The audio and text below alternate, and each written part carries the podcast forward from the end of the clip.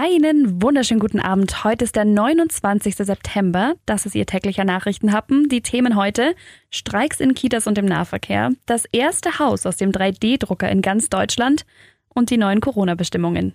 Der Nachrichtenhappen mit Lara von Dohlen. Das wird Eltern gar nicht gefallen. In Ulm soll nämlich morgen an allen städtischen Kitas bis 10 Uhr gestreikt werden. Das hat die Gewerkschaft Verdi heute erst bekannt gegeben.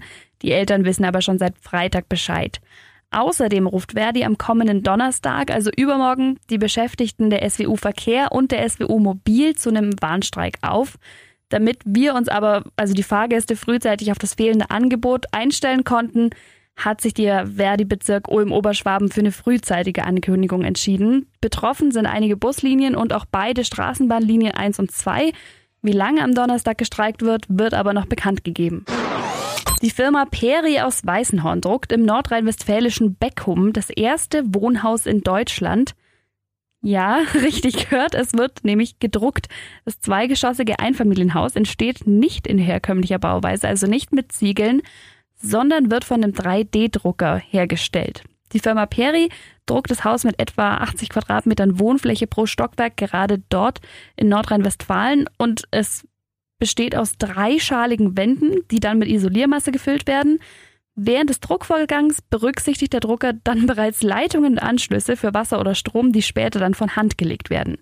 Der Drucker wird von zwei Personen und einer Kamera überwacht und er ist aktuell der schnellste 3D-Betondrucker auf dem Markt. Für einen Quadratmeter Wand braucht der Drucker ungefähr fünf Minuten. Der Beton wurde extra in der Firma Heidelberg Zement hergestellt, extra für den Betondruck und das wird wohl in Zukunft auch noch wichtig. Es sind nämlich auch schon weitere Druckhäuser in der Pipeline. Der Nachrichtenhappen Coronavirus. Ich weiß natürlich nicht, ob Sie es schon gemacht haben, aber ab sofort wird es bestraft. Wer in ein Restaurant geht und auf den Zettel mit den Kontaktinformationen zum Beispiel Mickey Mouse oder Darth Vader schreibt, der kann in Zukunft mit einem Bußgeld von 50 Euro bestraft werden.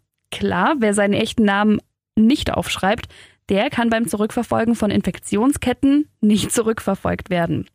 Aber auch schwierig, weil wenn man gar nicht weiß, wer unterschrieben hat, dann kann man ja auch nicht wissen, wer den falschen Namen angegeben hat.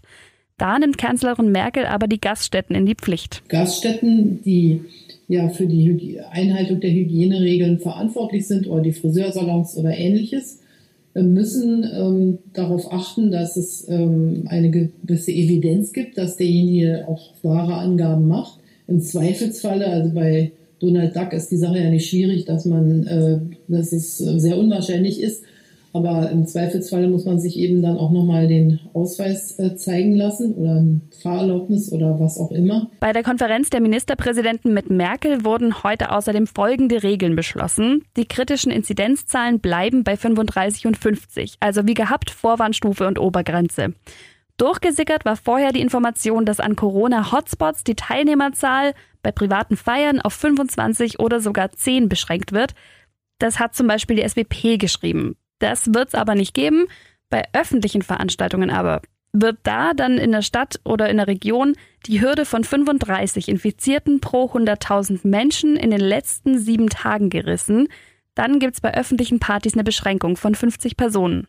Dazu heute Abend Markus Söder. Dies ist meiner Meinung nach das Konzept, das auch im März, April funktioniert hat. Nur ist es jetzt verfeinert, ist es jetzt spezialisiert, ist es verhältnismäßiger und er setzt auch frühzeitiger an, als es im März und April der Fall war. Sind wir Spielverderber oder Spießer? Nein. Wir wollen auch Lebensfreude haben, aber Lebensfreude soll ohne Probleme sein, dass man die machen kann und dass man die genießen kann, aber eben nicht, wenn sie ständig unter dem drohenden Situation einer massiven Ausbreitung besteht. Lockerungen gibt es aber auch, nämlich für einige Südseegebiete. Da wurden jetzt die Reisewarnungen aufgehoben. Die sind jetzt keine Risikogebiete mehr, zum Beispiel Barbados oder die Seychellen.